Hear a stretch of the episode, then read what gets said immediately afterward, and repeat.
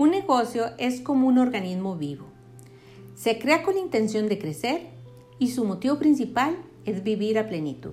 Si no lo logra, tiende a fallecer. En los negocios, la competencia puede llevarlo a la extinción o puede ser el catalizador de la innovación. En la naturaleza, la mutación y la selección natural alimentan el mismo tipo de motivación para el cambio.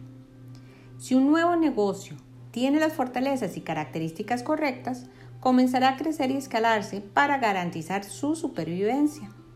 Hola, soy Paola Segura y hoy conversaremos sobre las empresas como organismos vivos. Las organizaciones crecen cuando las personas están aprendiendo.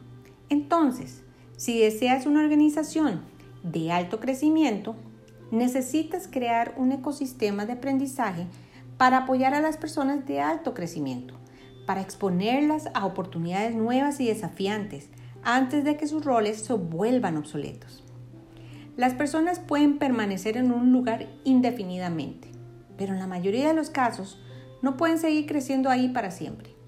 Cuando ya no son estimulados, se ve comprometido su trabajo y su beneficio para la organización disminuye. Con mucha frecuencia se deja que la inercia haga su trabajo. La persona decae o se le pide irse, lo cual es grave.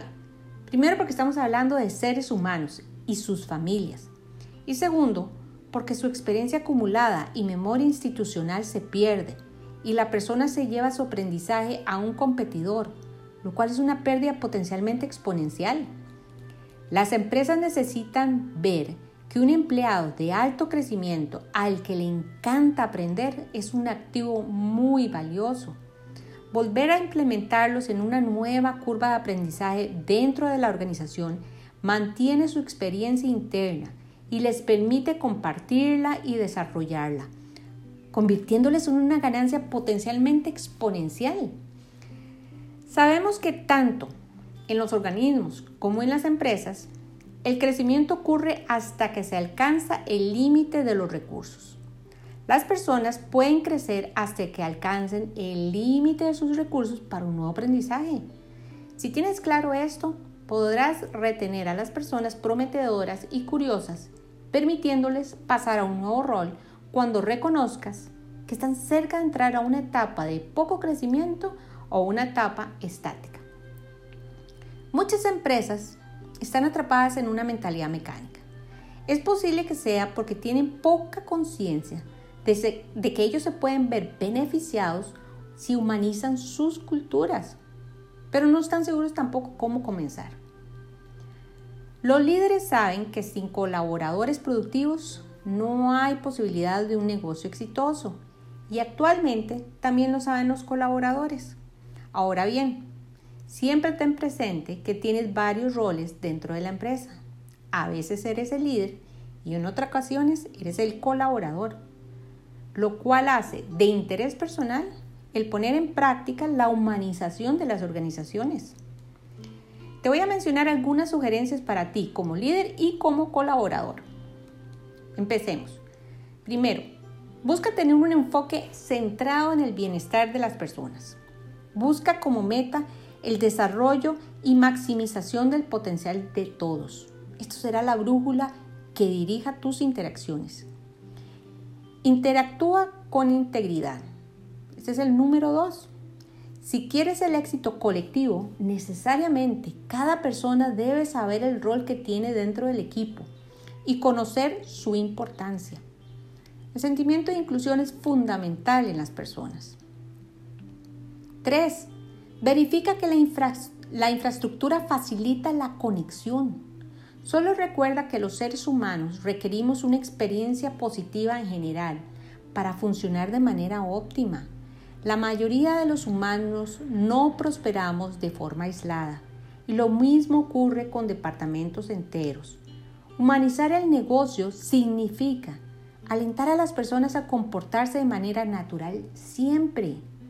Debemos alentar a que las personas interactúen y apoyen mutuamente siempre que sea posible. Que puedan ser libres de compartir ideas. Cuanto mejor se conozcan, más felices serán. Si la infraestructura y o los procesos no lo facilitan, pues busca cambiarlos.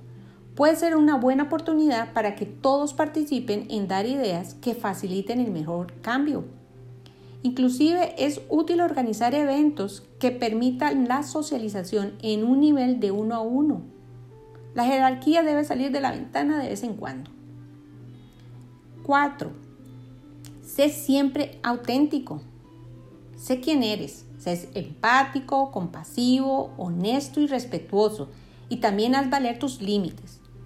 A través de tu modelaje, estás indicándole a los demás que también deben ser auténticos. Esto fomenta un ambiente de transparencia y de comunicación. Si los demás saben que serán escuchados, es más probable que intenten resolver los problemas en lugar de huir de ellos o solo ver cómo los problemas escalan. Quinto, incluye a las personas en las decisiones. Y te has de preguntar a quién incluir pues además de los que tienen roles fundamentales para el tema que vayas a tratar, también es importante incluir a las personas que se verán afectadas directamente por esas decisiones. Solo recuerda los momentos cuando te dieron oportunidades para opinar. Tuviste la percepción que la empresa se preocupaba por tu bienestar y sentiste que te podías relacionar y comunicar con tu superior. Y por último, Busca capacitar de forma interactiva, atractiva e interesante. Ya sabemos que la capacitación será una necesidad continua para todas las empresas que desean crecer. Pero si se tiene en cuenta la experiencia de las personas, la forma, y lo repito, la forma en que se presenta la capacitación debe personalizarse y evolucionar. Cuando una persona siente algún tipo de conexión emocional con la información, es más probable que la retenga. En conclusión, las personas adoptan estas actitudes cuando se sienten integradas y participantes. Lo ideal es que la mayoría de las personas, si no todas, en la organización las adopten. Y una vez que estén en acción, es casi seguro que el negocio cosechará las recompensas. Cuando las personas son escuchadas, incluidas, apoyadas y compensadas adecuadamente, lo darán todo. Al buscar que las personas crezcan y den su mejor versión de ellas mismas, las empresas simplemente no pueden perder. Recuerda que la mejor inversión siempre está en las personas. Nos vemos en nuestra próxima conversación. Hasta luego.